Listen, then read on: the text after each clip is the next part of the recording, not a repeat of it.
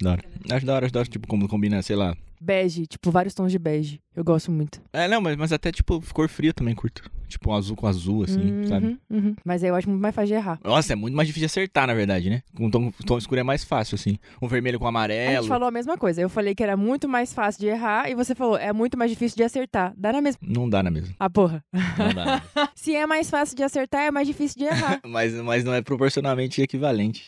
É 50-50. Não, o que eu quero dizer é, tipo assim, ó, quando é muito mais fácil de errar, é que você acerta a maioria das vezes e erra. Não, é muito mais. vezes. Não, é muito mais fácil de errar. Se é fácil de errar, quer dizer que você erra com facilidade. Eu sou publicitário. Então você erra. Mas o que, que tem a ver com a calça? Porque isso é a forma que você diz. Quando você nega, você implica maior, cria uma implicância maior com o erro. Quando você usa a negativa na Mas não frase. é matemático isso. Um pouco é, mano. Tem, tem uns caras que estavam relativizando esses tempos isso com matemática. Tipo assim, probabilidade de um fato acontecer relacionado com a linguística. É muito louco. Traduzindo isso em cálculos numéricos, tá ligado? Se você fala de uma forma, isso tem uma porcentagem maior de acontecer, etc. Gente. Porra, neurolinguística. Nossa, odeio.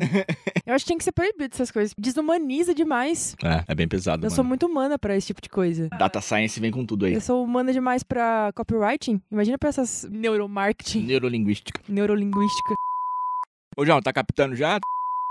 Muito bom gravar tomando um café. Dá um tom mais grave pra minha voz. Tá sentindo? Esse tom grave aí tá batendo aí pra você? Mano, é, é que você já engrossou a voz, né, mano? Não, mas minha voz é assim naturalmente. Aham, tá eu tô bom. assim agora. Amor. Agora eu só falo assim. Faz um tempo já. Ah, é? Que é um novo modelo de voz, meio Mano Entendi. Brown, assim. Você tenta, né, cara? Gostou? É. Você tenta. A gente ser uma- tenta, né? é. Ah, já tá dando calor, que tem ódio. Que, tem Co- que mirar lá em cima, né? E- Pra aceitar. pra aceitar, tipo assim. Na Pô, média. Pô, se for 50%, Já tá pensa, você mirou no Mano Brown. E, e acertou 50%. 50%? Já é bastante coisa. Caralho, já tá no Mano. Eu ia falar uma piada muito ruim. Vou falar que a gente tá no Mano Não, agora você pode falar. Mano, médium. Mano Bege. Que bosta, foi ruim mesmo. Que bom que você sabia. Coisa ali o ar. Ô, eu tô, eu tô seminu aqui, você tá ligado, né? Ah, e se você quis vir assim, toda piranhona. Eu tô nesse novo modelo também agora de inverno, só ando com camiseta e blusa e bermudinha. Ah, meu eu amigo vi João. mesmo. você- Na... Mas as chances de errar são grandes também, viu? Ah, mas aí não é composição de look, aí é só piranhagem mesmo. Mas até pra piranhagem você precisa ter uma composição de Não, precisa, pô. Ela faz o visual merchandising dela. Mas é disruptivo, pô. Tem que ser disruptivo. Uma desculpinha pra errar looks aí, que tem que ser des... Ah, desculpinha pra ser o que é cafona. acertar também, né? Ai, pronto. É relativo, é tudo relativo. O que é certo pra você pode não ser certo pra mim. Ah. O que encaixa na sua realidade pode ser que não encaixe na minha. É, o importante é não ser cafona. Odeio Mais do cafona. mesmo. Odeio, odeio cafona. Nossa, cafona é péssimo. Mas defina cafona. Cafona é quando o look não casa, tá ligado? O cara vai lá, lança um sapatênis. Porra, quem é cafona? A definição do cafona, Nego Di no Big Brother. Porra, ele tava de Nossa. sapatênis, uma calça rasgada, uma camiseta que eu nem lembro, dureg e uma camisa amarrada na cintura, mano. Tipo é assim. Uma camisa xadrez amarrada é, na cintura. não compõe, o lo- o look não combina. Tipo assim. Eu se- acho que ele mirou num rap, num, num rapper assim, meio é, norte-americano. E ele acertou, eu nem sei dizer no que, que ele acertou. É, mas eu penso assim. É, eu- é o que eu penso é isso. Tipo assim, às vezes o cara mete um sapatênis, uma calça Mistura, mistura de estilos. tratorada, aí uma polo e aí ele coloca um boné de abarreta. Eu falo, mano, cafona, tá mistura ligado? de estilos. É. Entendi, entendi. Cafona, tipo assim, cafona Dá pra, pra mim é isso. ser socialzinho, assim, filhinho de papai que usa polinho por dentro da bermuda sem dá. ser cafona. Lógico, Uhum. claro que dá. Porque aí lança um cintinho, o cintinho combina com o É, sapato. social e pronto. Uhum. Tipo assim, social descolado, despojado. Agora, ficar misturando é foda. É, isso é verdade. É foda. Tem, o, look, o look tem que se compor, porra. Mas você esse dia misturou também de um jeito que eu achei estranho, viu? O que que eu misturei? Você colocou uma camisa. camisa florida e aí uma bermuda jeans e lançou um puma colorido. Achei que, achei que não combinou. É que acho que é o que eu tinha limpo. Assim. Tem esse, tem esse adendo tem também, também, é muito pô. importante.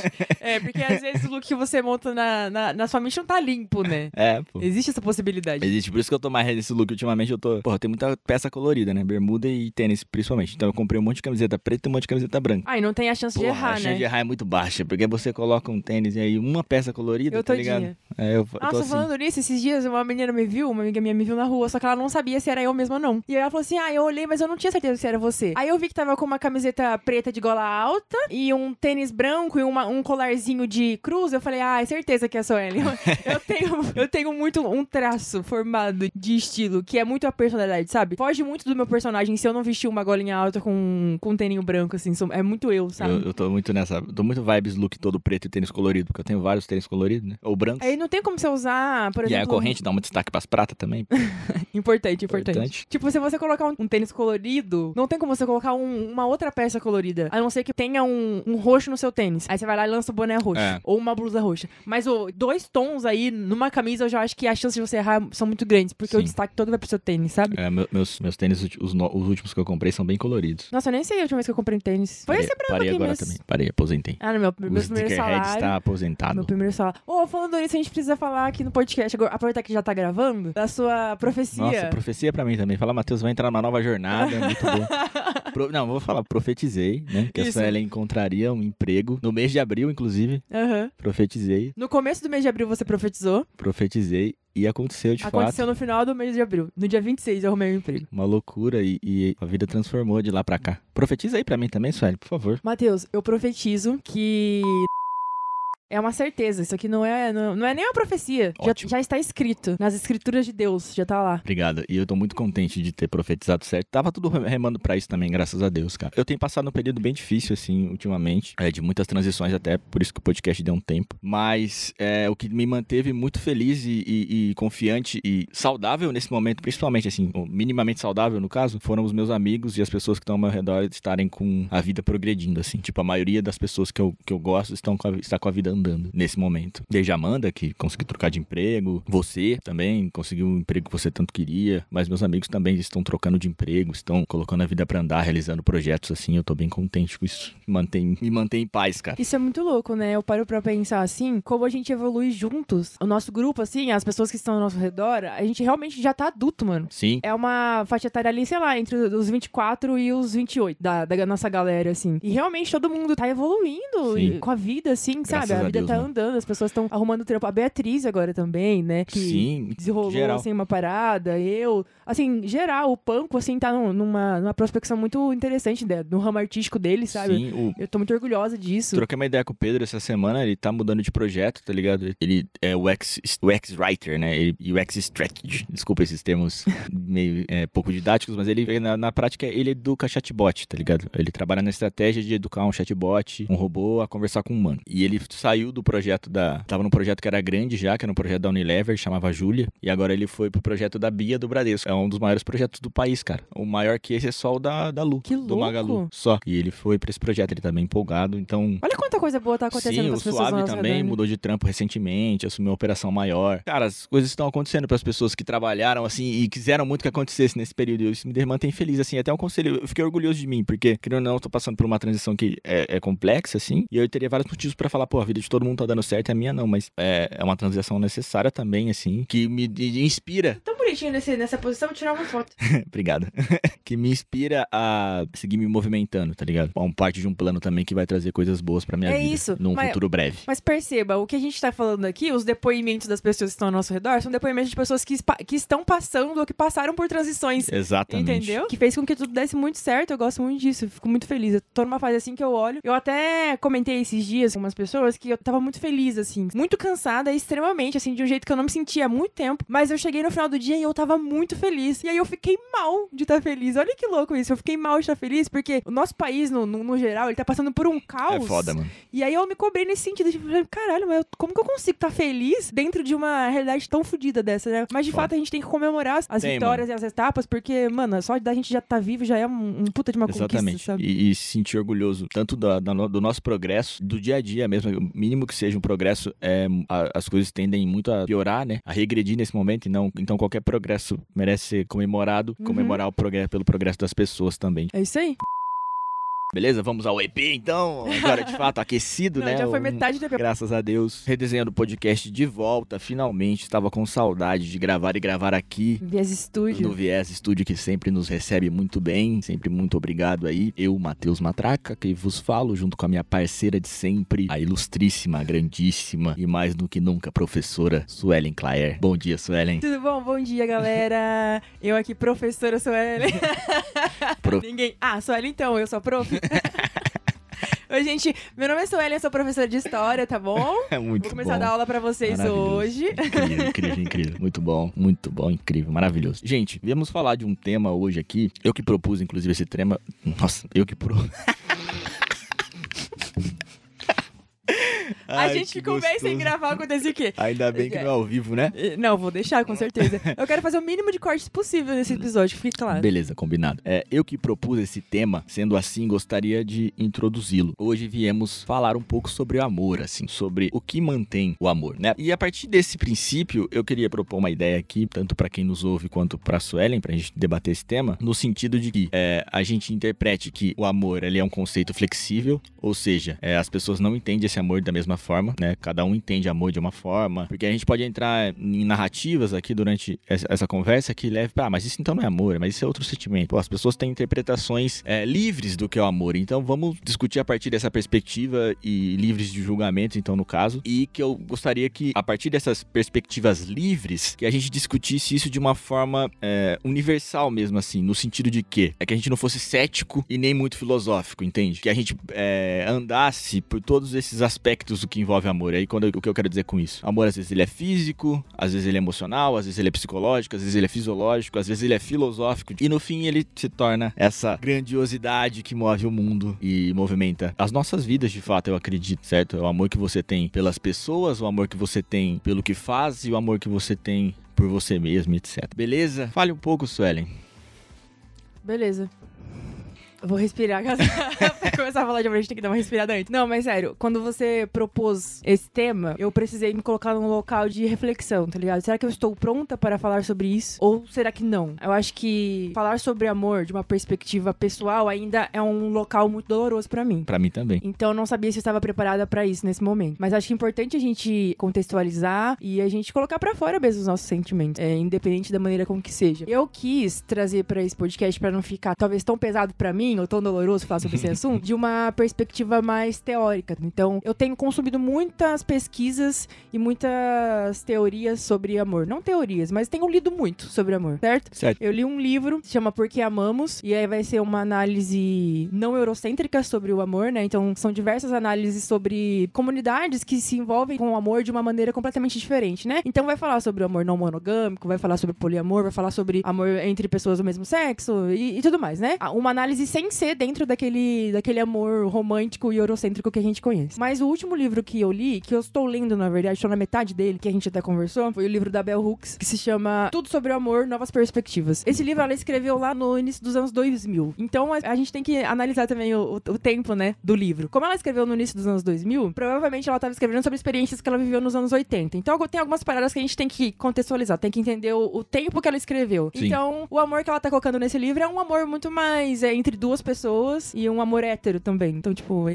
esse amor, esse relacionamento fechado. Parar pra pensar que entre os anos 80 e os anos 2000 existem os anos 90, né? Exatamente. que muita coisa aconteceu Exatamente. no mundo. E foi e esse, Meu Deus do E, céu. mano, a, a maioria dos filmes que a gente assiste em sessão da tarde, que Sim. pinta aquele amor romântico de encontrar o amor da princesa que encontra o príncipe, foi de, de- que época? Sim, é, mano, anos 90 foi uma construção de cultura pop, assim, prática mesmo, de fato, muito grande. Então isso mudou a forma que as pessoas consumiam. Tudo que era consumido mudou de perspectiva. Então, lógico que as relações mudaram também. Assim como É. as nossas relações mudaram hoje também. Mas é, ainda assim dá pra tirar muita coisa de lá, até porque a Bell Hooks, né, galera? A Bell Hooks que tá falando de amor, a gente tem que parar pra ouvir. Sim. E esse livro é o primeiro de uma trilogia. Que ela vai. Porque assim, mano, quando você fala sobre amor, existe uma pesquisa gigantesca que você pode fazer acerca disso. Sim. Mas enfim, aí o, o que ela mais discute ali dentro, é, partindo do tema que a gente propôs aqui, né? De que. Da sustância, né? Do que sustenta o amor nesse Sim. sentido, ela vai falar que o mais importante nesse, nesse primeiro momento é a gente entender o que, que é esse sentimento. Que aí o que é pra mim, o que é pra você, é, é muito relativo. Cada um interpreta o amor de, de uma maneira. E a Bell Hooks coloca que isso é muito complexo. Porque como a gente vai é, saber lidar com algo que é pra mim é uma coisa, pra você é outra. Então ela tira um pouco é, o amor do local do sentimento e coloca o amor como uma ação. Porque aí fica muito mais fácil de interpretar. Porque um sentimento você não tem controle, sabe? Você não, você não controla o seu sentimento. Mas ela coloca o amor como como uma ação. Então, se o amor é uma ação, você tem o controle daquilo. Não é uma coisa tipo, ah, eu não escolho amar, não escolhi amar ele, eu não escolhi amar. Você escolhe quem você vai amar ou quem você não vai. E a partir desse ponto, precisa ter algumas, algumas características pra gente entender o que é o amor. Qual que é a, a principal proposta do amor nesse momento que a gente vive da nossa vida, assim? O que, que a gente vê? A gente vê muito mais as pessoas procurando o amor do que amando de fato. É muito mais a falta do amor que fala sobre ele do que a presença dele de fato. Quais são os álbuns que a gente mais consome? Álbuns que falam sobre falta de amor. É muito difícil a gente consumir conteúdos que falam sobre estar amando. E só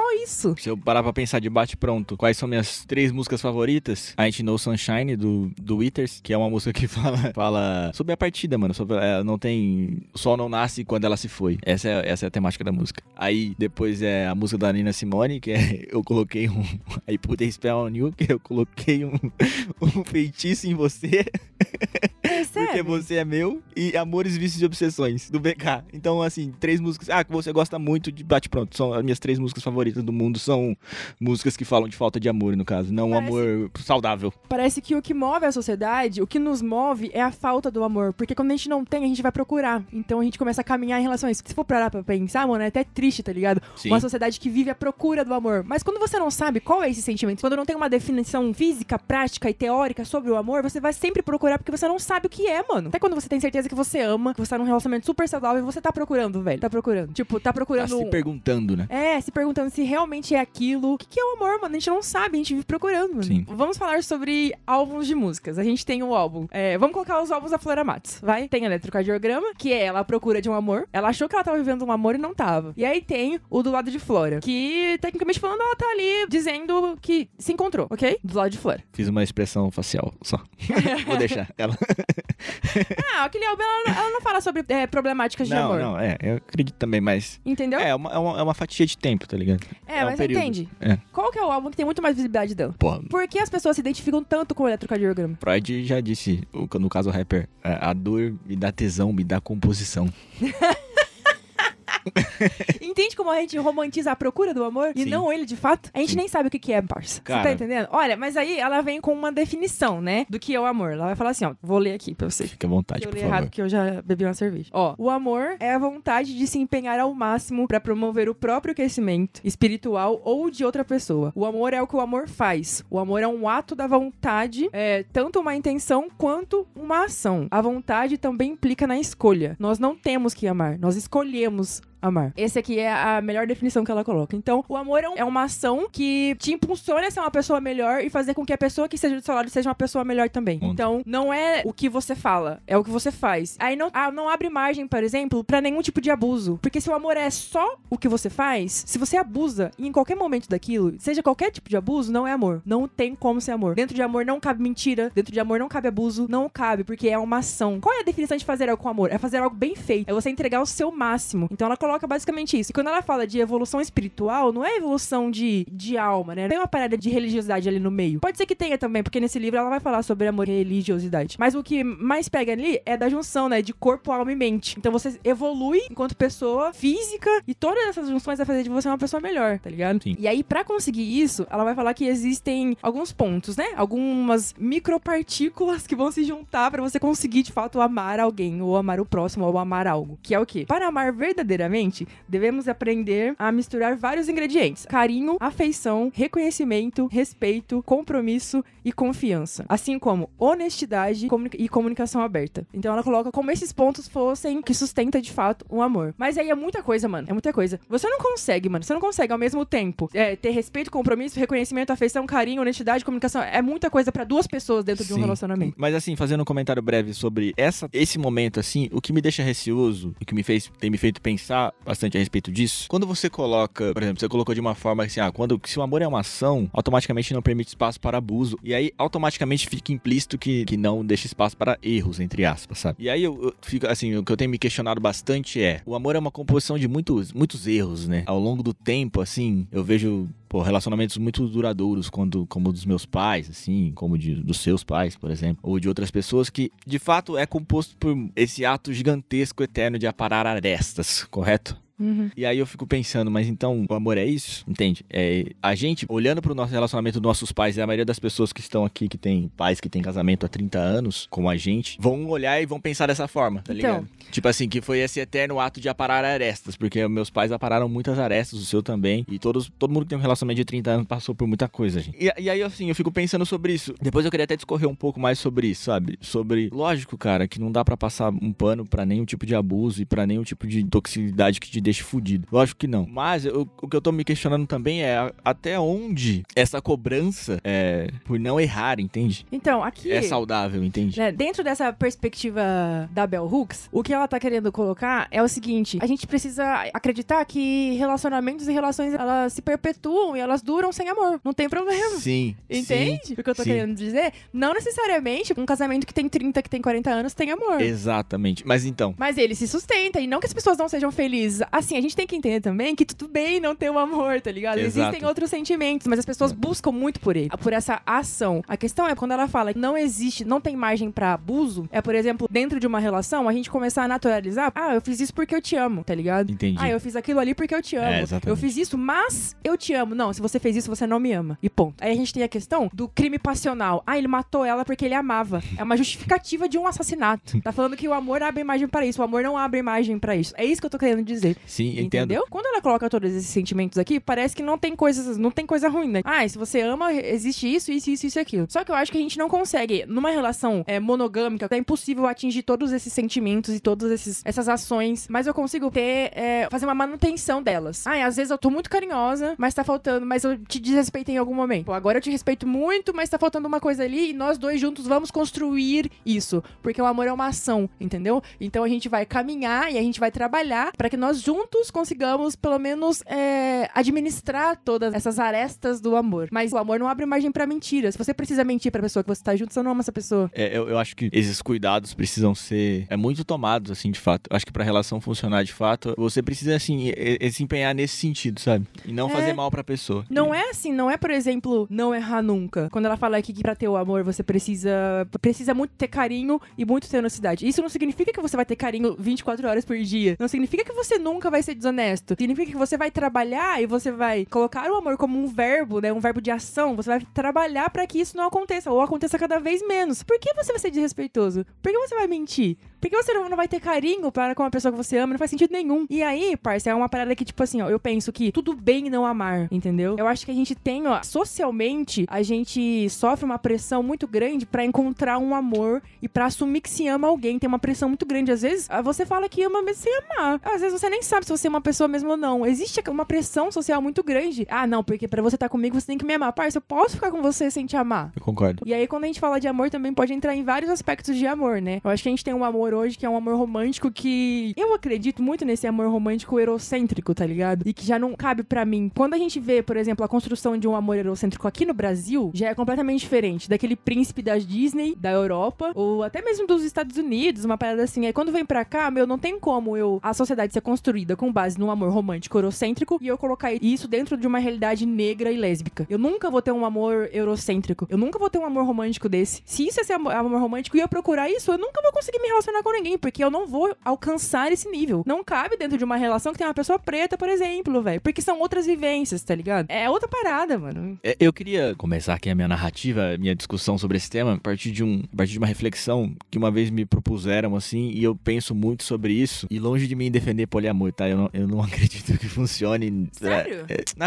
na verdade, eu acredito que funcione sim. Não, tipo, pra você, você acha que não funciona? Você acha que você não se vê em uma relação, tipo, em um poliamor? Cara, não, eu tô, hoje pro- eu tô não. conversando, tipo, na boa mesmo, assim, porque... Não, hoje não. Eu gosto de conversar sobre Hoje, isso. hoje não, mas não, não que eu, assim, o que Tudo eu quero bem. dizer é assim, eu não quero vir aqui colocar um, um, um discurso esquerdomacho de, de coisas Ah, assim, tá, sabe? Sabe, entendi. Sobre essa contemplação, sobre o poliamor e tal. Eu acredito que na prática ele funcione, mas quando ele, eh, quando as pessoas que estão envolvidas nisso estão todas com a mesma intenção. Mano, você falou um ponto interessante da gente analisar agora, assim. Eu acho que deve ser muito delicado. Eu posso ser mal interpretada nesse sentido. Mas é. Pode ser que, eu- que as pessoas me interpretem como se eu estivesse passando um pano, tá ligado? Mas deve ser muito mais delicado pra um homem de fato falar sobre poliamor ou sobre amor não monogâmico quando já tem uma ótica voltada pra ele de que ele vai usar esse tipo de discurso pra ser abusivo, pra ficar com várias mulheres É, e tudo é, mais, né? Bom, não sei, é, é- não Sim, sei. eu, eu não- eu não sinto muita vontade pra falar sobre poliamor, entende? Até por esses motivos mesmo, Uhum. assim. Mas, mas o que eu quero dizer é o que eu, é, eu tô falando sobre isso pelo que eu vou dizer agora a seguir. É, uma vez me falaram o quê? A monogamia, ela não é natural, ela é social. E ela é recente. Uhum. Né? O homem foi não monogâmico por mi- milhões de anos, né? Milhares de anos aí, e passou a ser monogâmico a partir de que a- dessa perspectiva até eurocentrada mesmo que você tá, que você discorreu aí anteriormente. E o que eu quero dizer com isso? E não que eu não seja a favor da monogamia. Eu sou, mas o que eu quero dizer é, instintivamente as pessoas vão vai ser conflituoso em alguns momentos durante essa monogamia, porque não é um instinto Natural, natural do ser humano, tá ligado? Ou seja, cabe a você aparar as arestas necessárias para que isso seja fluido e seja bom e saudável, entende? Essas relações so- sociais interferem muito nas, na sua vida, no seu corpo, na sua mente. É, mano, sabe E- o que eu penso sobre isso? Não, pode falar agora. Isso que você falou é muito interessante, porque, voltando pro livro de novo, né? Todos esses pontos que a Berrus colocou de que são fundamentais pro amor, vamos colocar aqui dois pontos importantes que é honestidade e respeito. Dentro da honestidade, dentro do respeito, dentro de uma ação de amor, eu posso ser honesta com a pessoa que tá do meu lado e falar, me sentir atraída por outra pessoa. Sim. Entende? É, é nesse ponto mesmo. Você entendeu? Sim, Mas, fa- mas isso não, não quer dizer que eu vá terminar um, um relacionamento porque eu estou me sentindo atraído por outra pessoa, porque é natural, a gente se sente de fato atraído. Nossa, olha aquela pessoa que bonita pra caralho. Mas aí entra o respeito também, entendeu? Sim, é, eu vou ser entra- honesta com você pra falar que eu me senti atraído por outra pessoa, você vai respeitar o fato de eu ter me sentido atraído, porque você vai entender que é uma construção natural de ser humano, mas aí eu vou ter respeito para com você, para, para com a nossa relação. Vai ficar tudo bem, e passou já. entendeu? É, entre o, o cumprir com o combinado mesmo, assim. Cumprir com, cumprir com o social da coisa. É, é necessário, entende? Assim como é necessário em outros momentos você cumprir com esse social pra você não agredir alguém, entende? É um instinto, às vezes é, instinto, é instintivo também. Ah, é, porque assim, ó, eu sou muito anti esse discurso assim, ah, porque é instintivo, porque é isso e aquilo. Mas, cara, é instintivo você querer agredir alguém também. Você não sai agredindo as pessoas na rua, entende? Então, Entendi. é, mas mas é- eu sei que é muito mais complexo que isso e é necessário, assim, que até uma outra pauta que eu quero trazer em algum momento pra gente discutir, que a gente precisa discutir, por exemplo, a construção da sexualidade das pessoas, Uhum. dos homens principalmente, que é uma pauta muito pouco é, abordada de homem pra homem mesmo, discutir essas perspectivas tem mudado, né? Já tem algumas, alguns, muitos, muitas pessoas que eu admiro, inclusive, falando sobre essa construção dessa sexualidade, sobre o consumo de pornografia, sobre várias outras, outras temáticas que são importantes serem debatidas a respeito disso. Mas aí, pulando alguns anos pra frente, né, depois que eu fui lá falar da monogamia, que é social, sei lá, quanto, algumas centenas de anos atrás, vindo agora aqui pra 2010, ali 2011, quando a gente começou a nossa construção sentimental mesmo, quando, quando ali a gente tava na adolescência, e depois ficou adulto, né, quase adulto, no caso.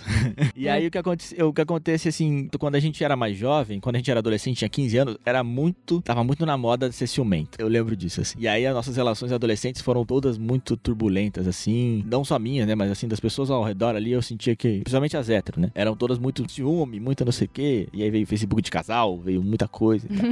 Onde eu quero chegar com isso? Quando a gente fez 18 anos, 19, que a gente tava ali em 2012, tudo mudou. Não era se não era permitido mais que as pessoas fossem abusivas umas com as outras. Tipo assim, o ciúme era velado. Porra, era tudo muito intenso, assim. Nesse sentido, esse sentido de desconstrução começou a ser muito pautado, pelo menos no nosso ambiente ali. E as pessoas começaram realmente a lutar e, e discutir umas com as outras pra que, fora de relacionamentos, né? Opinar em relacionamentos e falar, gente, vocês não podem ser abusivos assim. Vocês não podem ser ciumentos desse jeito. Ah, mas isso é tóxico. Isso. Enfim, e as pessoas, pelo menos eu e algumas pessoas que eu conheço, criaram, assim, uma realmente uma. Não sei a melhor palavra pra usar, mas uma repressão assim mesmo de, de não sentir certos sentimentos, sabe? De não dar liberdade pra. Eu até hoje tenho uma dificuldade grande de expressar é, quando eu tô com ciúme por causa disso. Assim, eu me sinto errado por estar com ciúme, entende? Entendi. E eu demorei bastante tempo pra entender que o ciúme é natural, faz parte de você não gostar de algo, faz parte de você é, sentir ciúmes, enfim, faz parte. E eu me sinto até hoje meio. Toda vez que eu tô com ciúme de alguma coisa, eu tenho que falar, porra, não gostei disso, eu me sinto. Não me sinto à vontade. E aí passou o tempo, assim, e agora eu acho que nesse momento mais recente que a gente tem vivido aí das nossas vidas, acho que até a fase que a gente tá, e a fase que também que o mundo remou, pro lado que o mundo remou, assim, hoje isso já não é tão, tão mais é, pautado, assim, no sentido de ser tão anti essa, entre aspas, toxicidade, sabe? Hoje em dia as pessoas, eu, eu- pelo menos a gente fala muito aqui, né? Pra que as pessoas coloquem pra fora os sentimentos que, ela, que elas têm de fato. E eu acredito que isso seja importante, assim, sabe? Encontrar esse meio termo a respeito de aprender a enxergar em você e no outro o que é tóxico, o que é abusivo e saber lidar com isso, entende? De, assim, ó, meu, vou trocar ideia a respeito disso, de que você gosta, do que você não gosta, quais são seus limites. Acho que uma das principais coisas que eu aprendi na terapia é, Matheus, entenda e perceba até onde vão os seus limites, assim. E que entende que os limites das pessoas são diferentes dos seus, assim. As pessoas têm histórias, têm traumas, têm perspectivas diferentes. E aí, com tudo isso, assim, tudo que eu pensei a respeito disso, sabe? Sobre essa prática do que é o amor, de que você briga, de que você ama, de que você faz pelo outro, de que você larga, separa, fica junto, faz um milhão de constrói coisas juntos, viaja, faz coisas muito boas e, e se importa e sente e te dá um embrulho no estômago quando briga, sabe? Essa Hum. parada que mexe com todos os seus, todos os seus lados assim importante. E aí importantes em você. E aí eu pensei que, na minha cabeça, hoje, hoje, né? Pode ser que daqui uns anos mude. O que sustenta o amor é a admiração que você tem pelo outro, cara. Isso é independente de uma relação, de estar junto com a pessoa, não, entende? Eu, acredito que, pô, as pessoas têm muitos defeitos, né? Meu irmão fala muito isso, que o, uma das demonstrações mais genuínas do amor é você aprender a amar o defeito do outro. E nós, homens, como ele sempre diz, nós homens que somos, somos cheios de defeito. Isso é bem real, eu acredito, eu concordo com isso. Mas eu acho que o que mantém o amor vivo é a admiração que você tem pelo outro, cara. Que você sempre vai olhar assim e vai falar, ah, apesar dessa pessoa ter esse conjunto de defeitos, esse conjunto de erros, eu admiro muito a caminhada que ela tem, admiro muito o esforço que ela faz para ser um bom profissional, que ela faz para ser um bom pai, uma boa mãe, um bom filho, o corre que ela faz para cuidar da avó, sabe? Dentro uhum. de você, isso fica sempre guardado e vivo, sabe? Que é o que você olha pra pessoa e você enxerga mais dentro lá do íntimo dela, sabe? Porque às vezes as pessoas que estão ao seu redor não entendem porque você ama alguém. As pessoas falam, pô, mas essa pessoa é um lixo, essa pessoa aí faz um monte de merda, essa pessoa aí, sei lá, sabe, cometeu um crime.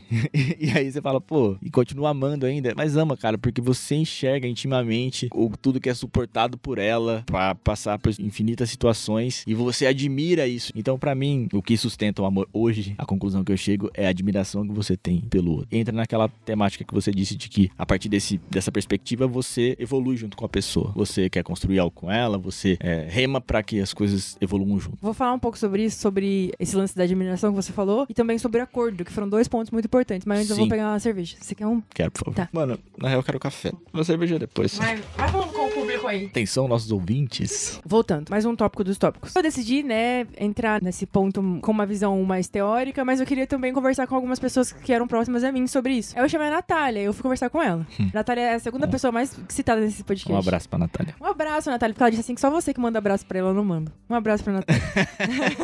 falou, eu sempre mando um abraço pra Aquele ela. jeito dela assim, porra, Suelen, só o Matheus que manda abraço pra mim e ele nem me conhece. manda, manda uma DM, mas abraço eu mando sempre, tá bom? Verdade. E aí a gente Inclusive, começou... quando você compartilhar o nosso podcast lá. É, porque esse, vocês... ela, vai, ela vai compartilhar isso. Preciso deixar um recado aqui. Vocês, amigos da Suelen, que compartilham o podcast e marcam só ela. No, na Stories. Queria deixar claro aqui nesse episódio que estou muito magoado com todos vocês. Ah, a Iris faz isso também. Compartilha Umas cinco pessoas fazem isso. Umas A cinco Ana. pessoas fazem isso aí, tá? Eu tenho a lista dos nomes de todos vocês. E Ana digo, Laura, de Cosmópolis, faz isso. digo A Iris faz isso. A Suelen já tá logo expondo todo mundo aí, eu não ia fazer isso, tá? Gente, porque eu sou um pouco mais discreto. Mas é, vocês sabem quem são vocês. Vocês sabem. Então, deixo claro aqui nesse episódio que podem ficar à vontade para me marcar também quando marcarem a o Suelen. Matheus é legal, gente. Ele só E- tem essa cara de marrentão só. Fiquem à vontade, por favor. E se não me marcarem, seguirei muito magoado com todos vocês. Obrigado. Então, voltando. E aí a gente vai conversar sobre amor. Por quê? Porque sempre que existe um tópico muito complexo na minha vida, eu gosto de conversar com a Natália porque eu admiro a Natália, entende? E toda vez que a gente troca ideia sobre qualquer assunto, eu sinto que eu aprendo. E eu acho isso muito importante. E aí a gente vai conversar sobre o que, que sustenta, né, o amor. Dava, eu acho que não dava pra gente fazer uma interpretação do nosso relacionamento que foi lá em 2013.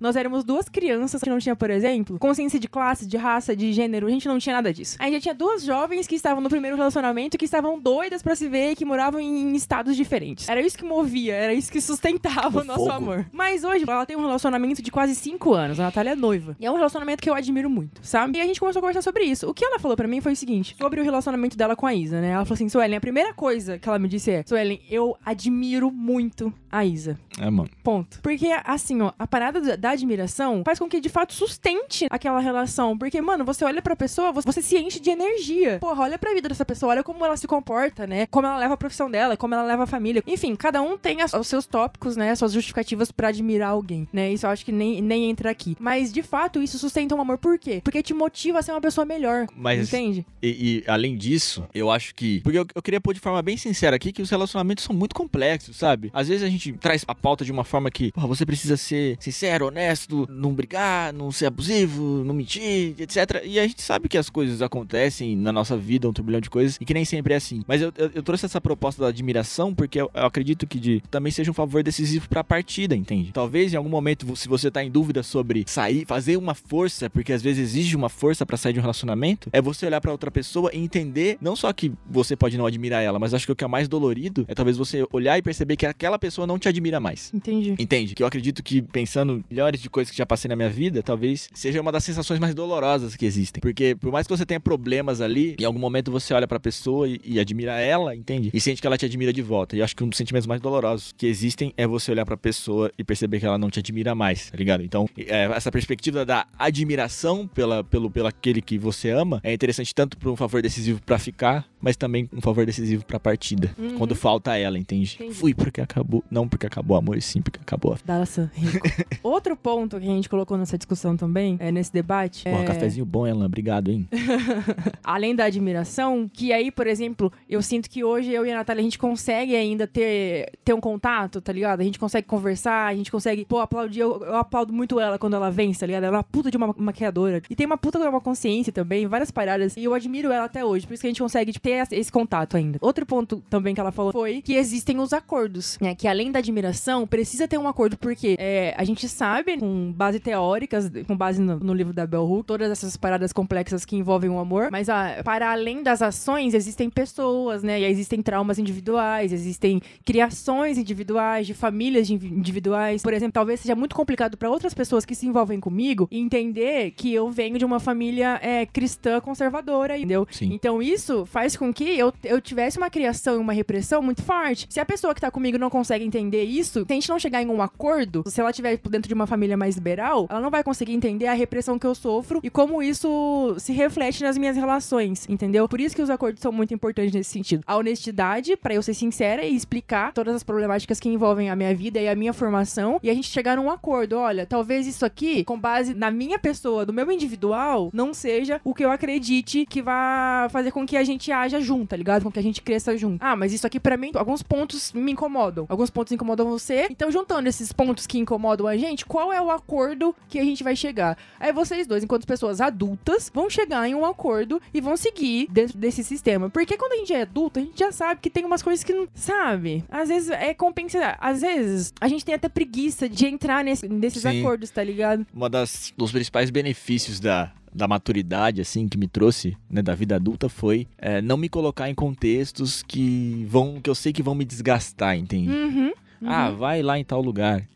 Vamos lá em tal lugar. Ah, mas tal pessoa vai estar lá. Puta, tal pessoa vai estar lá? Não vou. Ah, mas você não vai porque a pessoa tá. Porra, não vou, mano. É. Tipo, não foi boa. Vou ficar na minha casa, vou pra outro lugar, não vou. É. Ah, mas você tem que ter maturidade pra lidar com isso, mano. Maturidade pra mim é assumir que eu não me sinto à vontade pra estar lá com aquela pessoa lá e boa. Sim. Ponto. Entende? Acho que esse benefício da maturidade é muito bom, sabe? Não se colocar É. em contextos no quais você sabe que naturalmente vão te desgastar. E ponto final, cara. Não faça isso com você mesmo. E pra entrar em a- nesses acordos que a gente tá conversando aqui, precisa de maturidade. Porque provavelmente em algum momento, assim, eu não tô falando em nível abusivo, tá, gente? Tipo, existem níveis e níveis. A gente tem que ter essa maturidade pra ter esse tipo de inter- interpretação. Mas é, em algum momento você vai ter que abrir mão de alguma coisa. Sim. Porque são duas pessoas completamente diferentes é, tentando conviver ali consigo, entendeu? Dentro de uma relação é, monogâmica. Talvez por isso seja muito muitas pessoas interpretem a relação monogâmica como muito mais difícil, entendeu? Porque são só Sim. duas pessoas ali, tá ligado? Não tem como manter vários sentimentos, várias ações ali dentro de um- uma parada que só tem duas pessoas. Como você quer manter uma, um sentimento como a Bell Hooks coloca, que existem, sei lá, 10 pontos importantes, 10 ingredientes ali, se tem, só, só tem duas pessoas, como que você vai Sim. fazer essa manutenção? Dentro disso, desses acordos que a gente tá conversando, e aí da, da parada que eu falei, que a pessoa precisa entender, por exemplo, o meu contexto, né? Eu acredito que dentro de uma relação que existe uma pessoa preta, precisa ter consciência. Eu hoje, no meu nível, assim, de vivência e no meu nível político, eu como uma pessoa que sofri repressão a minha vida toda pela minha sexualidade, dentro da minha própria casa, eu não posso e não cabe a mim me envolver com uma pessoa que não tem consciência de raça, de classe e não tem consciência social. Não tem como. Não tem como, porque eu já sofri muito por lidar com pessoas que são assim. Até mesmo, não tô falando só de relacionamento interracial, tô falando de relação afrocentrada também. A pessoa que tá do meu lado, ela precisa ter consciência. Sei lá, mesmo se eu for ficar com uma pessoa preta, a gente vai ter uma consciência de raça ali junto, mas talvez ela não tenha uma consciência social. Talvez ela não tenha uma consciência de sociedade, eu digo sociedade, eu tô falando, tipo, da minha realidade enquanto dentro Sim. de uma família cristã. Sim. E aí é muito foda isso, mano. Eu, eu sei disso porque eu já me envolvi com pessoas que não tinham consciência nem de raça, nem de classe, nem social. E aí eu tive que ser professora, e ser professora de quem você tá do lado é muito difícil e é muito chato. Não tem como. É foda. Dentro de todas as relações, você vai ter os combates, tá ligado? Porque eu tenho, ao longo da minha vida, eu tenho, dentro da minha formação, algumas paradas que foram diretamente influenciadas por as questões de gênero, por questões de classe, por questões sociais, entendeu? E isso me formou enquanto pessoa. Se quem tá do meu lado não consegue entender, não tem noção, não tem consciência do que me formou enquanto pessoa, não tem consciência do meu corpo vivo como um ato político, como eu vou me esforçar pra ser uma pessoa melhor comigo e para com a pessoa, tá ligado? Sim. Às vezes o seu esforço pra pessoa ser melhor é muito maior do que o seu esforço pra você ser melhor dentro da relação. Você acaba se esforçando pra pessoa melhorar em alguns aspectos e você não melhora nada porque você tá ocupado demais fazendo por ela. Então, no meu ponto, assim, eu acredito, eu defendo e hoje eu tenho essa noção de que o que sustenta, né, esse suposto amor que a gente acha que a gente sabe o que é. É, de fato, é a questão do acordo, a questão da admiração e a consciência. Eu sei que, que são pontos que, dentro do que eu entendo por amor hoje, pode ser que daqui duas semanas eu entenda um amor completamente diferente. É, é Porque- bem volátil. Porque também, uma parada que a Bell Hooks coloca muito no livro dela é que a- o primeiro, o primeiro contato que a gente tem com o amor, tecnicamente falando, é dos nossos pais. Você já viu alguém falando, tipo, ai, meu pai não me ama. Meu pai me maltrata, meu pai me bate, meu pai não me aceita, mas o meu pai me ama. No fundo, ele me ama. Sim. Me ama do jeito dele, né? Tem sempre esse Não papo. tem problema em falar que seu pai não te ama. Às vezes seu pai não sabe o que é amor. Às vezes seu pai não sabe amar. Não, não tem problema. Só que você não pode colocar todas essas agressões e todas essas violências, não só físicas, mas psicológicas também, como amor. A gente cresce muito mais com a falta do amor do que com a presença dele. Mas aí a gente acredita que a falta do amor é o me ama, mas. Entendeu? Faz isso, mas me ama. Não. não Depois que você coloca o mas me ama, não ama. Eu tenho uma reflexão metafórica que eu concluí recentemente sobre isso, que é muito, muito pertinente. Gosto muito dela. Uma criança cresce e às vezes ela apanha do pai, tá ligado? E aí você tá sempre. A mãe ou qualquer pessoa que tá ali ao redor tá sempre falando assim: ó, não faz isso porque seu pai vai te bater, não faz aquilo porque se comporta dessa forma. Aí você molda o comportamento de uma criança com medo que ela. Com o medo, né? Com medo de que ela não sofra uma violência. Quando o erro, de fato, está na violência. violência. Na violência, entende? Então, quem precisa é, aprender algo a respeito de uma educação é o pai que não tem que aprender a educar a criança de uma forma que não a agrida, entende? Isso. E às vezes a gente tá em relações que a gente tá sendo a criança que apanha, entende? E ao invés da gente tentar mudar ali o que tá de fato te agredindo, entende? A gente tá tentando mudar a gente mesmo. No outras perspectivas, a gente pode ser de fato no papel do pai, entende? Uhum. Que às vezes, pô, a gente tá tentando melhorar uma coisa na pessoa, quem tem que melhorar é a gente, entende? Uhum. Tipo, isso discorre em várias, vários comportamentos nossos no dia a dia. Então sempre reflita sobre isso. Qual é, quando você tá num conflito, a respeito de que existe uma dificuldade em chegar a um acordo, onde está o problema, entende? Aham. Se o problema é violência, quem precisa melhorar, entende? É, a gente pode pensar que dentro de uma construção, em- até entre pai e filho, sabe? Pode existir respeito, pode existir carinho, pode existir cuidado. Podem existir todos esses sentimentos sem existir o amor. É muito complexo, né? Pra muito pensar complexo. sobre É isso. muito complexo porque eu sou pai, mano. Dentro da visão teórica da Bell Hooks, é isso, entendeu? É que às vezes a gente acha que esse amor é um amor obrigatório, tá ligado? Nossa, como um Sim. pai não vai amar um filho? Gente, pode ter carinho, pode ter amor, pode ter compreensão, É. pode ter vários pontos, mas ela é bem radical nesse sentido, sabe? De que se tem violência, não tem amor, entendeu? Se o seu marido te bate, seu, amigo, seu marido não te ama. Sim, que eu, E aí, por que o pai que bate é o pai que ama? eu, na perspectiva de pai agora, quando a Naomi nasceu, a Naomi tinha uns 15 dias de vida. E eu falei com a minha mãe a respeito disso. Tinha acontecido alguma coisa, assim, algum contexto também de violência ali, com algum pai que agrediu algum filho, alguma coisa assim. Eu não lembro o que era. Eu tava falando sobre isso, até chorei, falando sobre isso com ela. E eu falei, pô, mãe, eu vi a Naomi lá e é muito louco como os sentimentos se encaixam, como realmente transforma a sua vida. É realmente que as pessoas falam assim, ah, só quem viveu sabe. Realmente é uma parada que só quem viveu sabe mesmo. E eu fico pensando, cara, eu tenho tanto amor pela Naomi, assim, tanto amor por ela, que é um bagulho assim que eu fico pensando, em que momento que isso se rompe, entende? Em que momento que um pai olha pro filho diferente do jeito que eu olho pra ela, entende? Tipo assim, que momento que você. Porque eu vejo algumas relações, mano, de pai e filho assim que, que são insustentáveis, tá ligado? Uhum. Pai, mamãe, enfim, diferente, tá? Quando eu falo pai, assim, falo pais. Olham pros filhos com um desprezo muito grande, assim. Tem um olhar de desprezo, mano. Independente do que aquele filho tenha feito ou não, entende? Que você concorda ou não. Esse olhar de desprezo me machuca, tá ligado? Pensar, imaginar isso. Porque hoje, como pai, mano, eu não consigo me imaginar olhando assim pra minha filha, entende? Mas nem de longe, mano. Mesmo que ela faça a pior coisa do mundo. Eu, eu, entende? Uhum. É muito louco isso. É, eu quero chorar.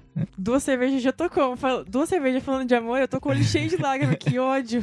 É muito louco, mano. Então, aí, nesse ponto, faz sentido, por exemplo, o que ela fala. Que você pode ter vários sentimentos, mas esses sentimentos podem não ser amor, entendeu? Porque se você tem nojo de uma pessoa, como que você ama? Como você divide uma- a vida com uma pessoa? E aí você fala que ama essa pessoa, mas você não admira, não respeita e às vezes você despreza a pessoa. Como você pode amar uma pessoa que você despreza? Como você pode violentar uma pessoa que você diz que você ama? Foda. É não é possível, entendeu? Então, dentro da, da visão dela, não é amor. E isso não faz de você uma pessoa ruim, o fato de você não amar. Mas é importante a gente falar, definir amor, entendeu? Então, isso aqui não cabe dentro do que é amor. Mano, violência não cabe dentro do que é amor. Não tem como amor e violência caminhar junto, cara. E aí, quando a gente fala isso, a gente não tá falando só de um amor romântico entre duas pessoas. Estamos falando de amor entre pai e filho. Estamos falando de amor entre neto e vó, entendeu? Quando a gente traz essa perspectiva da admiração, exatamente sobre isso, É sabe? nesse sentido E também. em algum momento, se você, porra, parece que meus pais me admiram mais, vou sair dessa casa. Uhum. Entende? Então pode ser que, que seja. Quando eu falo que a admiração também é um fator decisivo pra partida, também implica nessas, nessas decisões. Ou não admiro essas pessoas que estão nessa casa, vou embora, entende? E aí, quando a gente entende o amor a partir dessa perspectiva que nós estamos conversando, fica muito mais fácil isso que você falou de sair. Porque, às vezes, o que prende a gente é o, é o suposto amor.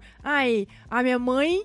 É, tem nojo de mim e não me admira, pô, mas ela me ama. Então eu vou insistir nessa relação porque existe amor. Sim. Mano, se existe violência, não existe amor. E aí fica mais fácil pra você se livrar desses, desses pesos mesmo, Sim. que às vezes é um peso. A gente tem que admitir que às vezes é um peso. Seja qual for a relação. Mas aí, nossa, a gente se prende num amor, num amor que na real nem existe, parça. não, Mano, você tá se prendendo dentro de uma relação por um amor que não existe. é, eu, eu, eu me apeguei um pouco nesse conceito da admiração, assim, pra, até pra facilitar a reflexão sobre algumas coisas, mas é porque eu acho que tem alguns momentos que eu acho que a admiração é a, un- a última coisa que vai embora dentro de um relacionamento. E aí, levando pra exemplos mais radicais e longe para de passar um pano pra isso, mas às vezes o, sei lá, tem uma relação que é violenta, tá ligado? Principalmente assim, antigamente, aquele conceito de, de, de roça, fazenda, tá ligado? Uhum. Que Pô, a gente sabe mais do que as histórias são contadas aí que vários homens agrediam as mulheres dentro de suas casas, tá ligado? E aí rola esse papo assim, sabe? Tipo. Ah, é, é assim, mas, pô, acorda às 5 horas da manhã, vai, vai, pro- vai pra roça, coloca comida dentro de casa, tá ligado? Tipo, ah, mas coloca comida no prato, Hum. com os filhos e tal, tipo. Então, assim, a passada de pano aí nesse caso é uma passada de pano por causa da admiração a respeito de, do corre ali de sustentar a família, entende? Então, por isso que isso pela diversos outros exemplos, e cara, não tô passando pano pra isso, mas o que eu tô querendo dizer é que acredito que a admiração é a última coisa que vai embora, entende? Às vezes o que sustenta uma relação são outros sentimentos. Sim, Entendeu? sim. É, Tipo, é por- admiração. Você fica porque você admira. Não porque você ama, porque você admira. Exato. Não, e porque a, a- a gente vê uma série de relações que vão se rompendo, né? Uma- Algumas barreiras vão se rompendo. Tipo assim, ah, ah, uma discussão. ah, Isso começa em coisas pequenas vão tornando coisas grandes, né? Porra, uma discussão que não tinha, uma parada aqui que não tinha aqui, isso vai ficando grave, grave, grave, até ficar grave. Mas aí, por que que, por que, que tá junto ainda, entende? Ah, mas porque ainda faz tal, tal coisa, então. Por vários pontos, por vários aspectos, fé, né? mas não defina isso que seja por amor, mano. Não é. É, não é por amor, entende? É, resumidamente, o amor não pode ser a desculpa pra fazer merda, né? É, entendeu? Porque ele não tá ali. E aí, mano, fica muito mais fácil sair de relações que a gente acha que existia amor, mas é difícil assumir também que não existe o amor. Por quê? Porque é imposto pela sociedade, tá ligado? Por que, que é imposto pela sociedade? Porque lá, quando surgiram, por exemplo, sei lá, os casamentos, né? Que eram negócios, na verdade. As famílias precisavam se unir por questões é, de políticas e governamentais e parada de capitalismo mesmo, né? Precisavam unir as famílias que tinham poder. Aí juntava os filhos. Beleza. Acha que esses eles se amavam? Não, mano. Mas aí dentro daquela construção de família, precisava, eles precisavam criar um sentimento ali pra falar que Sim. aquilo ali que sustentava aquela relação. Ia ficar feião pros caras falar que o que sustentava aquilo ali era porque as duas famílias eram poderosas. Mas a gente sabe que até hoje o que sustenta muitas relações são as famílias. Tipo, Sim. quando as famílias são parecidas, ou ah, o pai de não sei quem conhece conhece o pai não sei o quê, ou tá no mesmo nível social, quando essas famílias se juntam é muito mais fácil. É muito mais fácil. Dentro da, dessa construção da família, tipo, eurocêntrica, não existiu o amor. Eles criaram. O amor foi uma invenção ali para sustentar essas famílias. E aí a gente pensa, né, naquele momento, né? Os caras eram extremamente violentos, não tinha amor, né? A questão do, do sexo era só pra procriar tudo mais. Eles colocavam um lenço, né, branco na mulher. A mulher deitava. Vou contar isso, mas é porque eu sou fofoqueira, né? Eu gosto disso. A mulher deitava, tipo, entrava na. Passava por um processo de limpeza, né? Entrava no, no quarto, um quarto escuro, e deitava na cama e se cobria todo com um pano branco e uma abertura só lá na, nas partes de baixo. Depois de um tempo, o cara entrava, só fazia o que tinha que fazer, saía, ele se limpava, depois ela levantava, se limpava e tal, porque era só pra, pra procriar, tá ligado? Tipo, era só pra ter filho. Não tinha porque existia o amor naquele contexto, tá ligado? E vai falar que existia amor naquele contexto? Não existia. E aí, quando a gente vai pra África. As relações são completamente diferentes. Não, é, que a gente, eu, um exemplo mais prático, assim, tem. Pô, tem até documentário sobre isso, mini docs, assim, vídeos que rodam na- nas redes sociais que, de alguns lugares da, da África em que o orgasmo feminino é o que enche os rios e faz com que as plantas cresçam. Exatamente. Tipo, mano, a partir de uma perspectiva matriarcal, tudo muda, velho. Sim, exatamente. Isso é o, é o mais louco. E eu fico puta, porque o que prevalece aqui no nosso país, mesmo sendo um país que foi o país que mais recebeu africanos de fora da África, é uma perspectiva eurocêntrica. Que não cabe pra gente, velho. Tipo, não dá pra falar. Entendeu o que eu tô querendo Sim. Dizer? Exato. E aí é injusto, mano, eu tentar, dentro de uma relação com outra pessoa, caçar um romance eurocêntrico, um amor eurocêntrico, que não vai caber dentro da gente nunca, parça. Principalmente dentro da minha perspectiva de relacionamento, entendeu? Sim. Como que eu vou me basear nesse amor eurocêntrico? Não existe essa perspectiva. Por isso é importante também, a gente fala ainda, nós somos muito, quando eu falo nós, eu falo eu, né? Eu sou muito influenciada ainda, e é difícil colocar, né, quando a gente fala tira o nós e coloca o eu, né? É. Coloca a responsabilidade pra si. Mas eu ainda sou muito influenciada pela relação eurocêntrica. Sim, so- somos de fato. É, é mais difícil de romper isso do que parece. Exatamente, exatamente. Mas eu acredito que seja um processo muito importante para a gente entender o que de fato sustenta, né? Ou buscar, na real, o que sustenta esse É, amor. E eu- eu entender achei- o que ele é. Acho interessante a reflexão sobre entender os diversos tipos de relação que podem existir a- a- acerca disso. Porque fica uma. Pelo menos por algum período assim, a gente interpreta isso como uma, uma parada meio. Ou é uma coisa ou outra. Ah, ou o cara é monogâmico ou ele é poliamor. Mas não, entende? Existem outras formas, outros acordos que podem ser propostos a respeito de, de relações, assim. Talvez Uhum. olhar um pouco mais pra isso e, e interpretar isso de uma forma mais profunda mesmo, de fato, do que se encaixa pra você e principalmente pro, pra pessoa que tá envolvida com você ou, ou pras pessoas, enfim. É, não é uma decisão que são dois polos, tá ligado? Ah, é monogâmico, é poliamor. Não, pô. É, é entender também, eu acho que a, a reflexão de que você foi a pessoa, acho que mais me ensinou isso, assim. Mais me deu exemplo, principalmente nesse último ano, a respeito disso, sabe? Acho que a gente se cresceu e se moldou de uma forma na qual essa parada de ter alguém sempre foi uma vaga a ser preenchida, tá ligado? Que Uhum. automaticamente quando alguém sai da sua vida, parece que aquela vaga fica, fica aberta e precisa preencher com alguma com alguém, assim. E parece que a gente foi moldado a essa perspectiva. E a partir do momento que você percebe que isso não é uma vaga, entende? Que você pode ficar pô, sozinho um bom tempo e se Uhum. conhecer e, e melhorar. E que isso tem que ser um complemento natural da sua vida. As coisas ficam muito mais fáceis de, de se é, desenvolver mesmo. De ser feliz dentro de qualquer tipo de relação, seja Sim. até uma amizade, mano. Sei lá. É porque essa busca pelo amor, essa falta do amor, faz com que a gente entenda que ele existe só a partir do momento que tem uma pessoa do seu lado e que essa pessoa vai dividir a vida com você. Depois desse tempo, né, que eu tô solteira, há um ano, eu comecei a, a desconstruir essa ideia. Foi muito importante pra mim, pra eu conseguir ficar solteira, por exemplo, que eu nunca consegui ficar solteira. Desde quando eu namoro, eu sempre namoro. E aí, foda, sei como é. a gente sente, né, Nicole? Porra. Difícil. Ai. A parada que eu percebi é que eu tava buscando amor dentro de um papel eurocêntrico, monogâmico, branco e hétero. Quando que a gente pode encontrar o amor em outros pontos. O amor não tá só do lado de uma pessoa que tá dividindo a vida com você, sabe? Amor tá no que eu faço comigo, o amor que eu tenho para com a minha pessoa, tá no coisas que eu faço, tá no meu trabalho, tá na minha casa, tá na, na minha espiritualidade, na construção do meu conhecimento. Então eu, eu entendi que eu poderia achar amor em outras coisas. E a partir do momento que eu descobri isso, eu entendi que eu não precisava aceitar qualquer coisa do meu lado. Porque eu consigo achar o amor em outras coisas. Não preciso de um buraco pra suprir. Porque eu sei que eu posso encontrar amor em outras possibilidades de amor, entendeu? Não que eu não queira alguém do meu lado. Mas ah, hoje eu aprendi isso com o Rico também. Em Cobel Ru. E também com o livro Porque Amamos. Eu entendi que eu sei quem eu sou, o lugar que eu ocupo E a importância de ter o meu corpo enquanto mulher negra e lésbica no, no planeta, sabe? Como a minha existência é política. Como é resistência a minha existência, entendeu? E isso é me amar. E aí, quando eu me amo, eu percebo que eu não preciso de uma ilustração do que é o amor do meu lado. Eu não preciso de uma construção do que é o amor do meu lado, tá ligado? Eu não preciso viver na busca desse amor, porque ele tá comigo, tá dentro de mim e ele é uma ação. E quando o amor é uma ação, você pode acionar ele em vários âmbitos da sua vida, não Sim, necessariamente do seu, sim. de uma pessoa do seu lado. Cara, concluindo, eu acredito que trazer essa perspectiva de que o amor, em, em muitos momentos, é sustentado pela admiração, acho que é interessante. Acho que é interessante pessoas que nos acompanham passarem a refletir sobre isso a partir dessa perspectiva. É, mais do que isso, como conclusão, assim, eu queria deixar como conselho, até pra mim mesmo, é que, cara, é o que a gente sempre fala, que eu acho que é algo que perpetua ao longo dos EPs, assim. Olha pra dentro de você mesmo sempre, cure seus traumas, trate os seus problemas íntimos, porque isso pode machucar as pessoas. Eu acho que isso é, tem que ser sempre pautado, sabe? Uhum. E é algo que você vai carregar pra sempre e que alguém pode carregar pra sempre. Então é importantíssimo pra que haja amor, antes haja cura,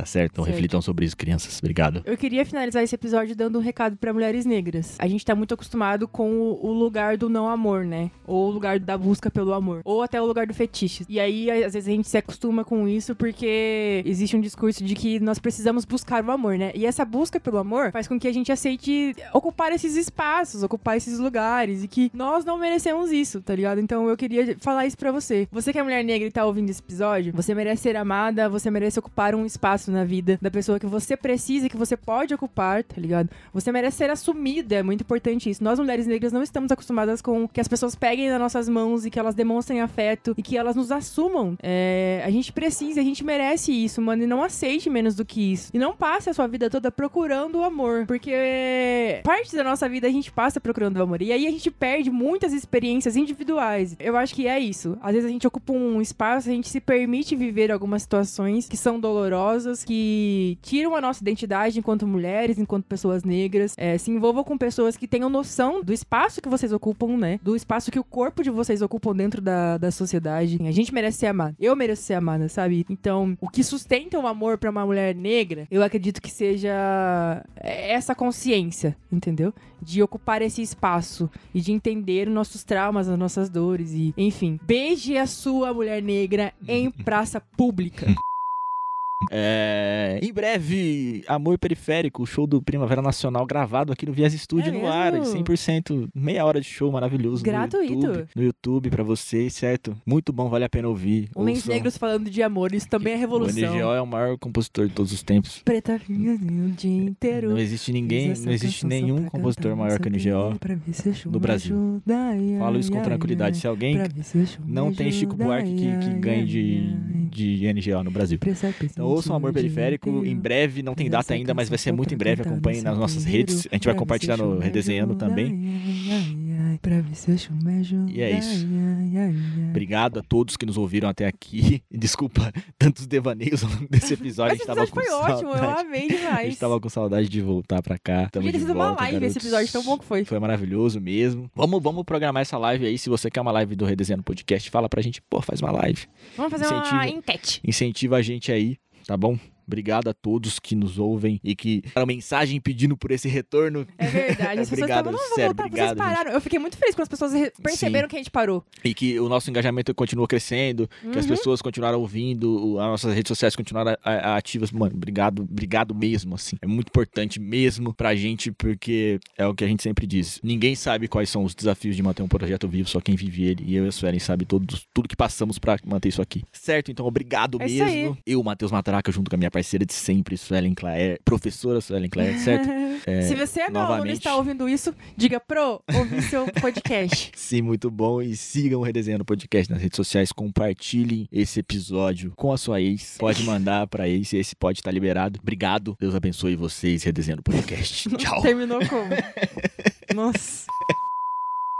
Preta, pensei o dia inteiro. Fiz essa canção só pra cantar no seu terreiro. Pra ver se o show me ajuda, ai, ai, ai, ai. Pra ver se o show me ajuda, ai, ai, ai, ai. Ê, Preta, pensei o dia inteiro. Fiz essa canção só pra cantar no seu terreiro. Pra ver se o show me ajuda, ai, ai, ai, ai. Pra ver se o show me ajuda, ai, ai, ai, ai. É. Vocês estão brincando aí, né? A gente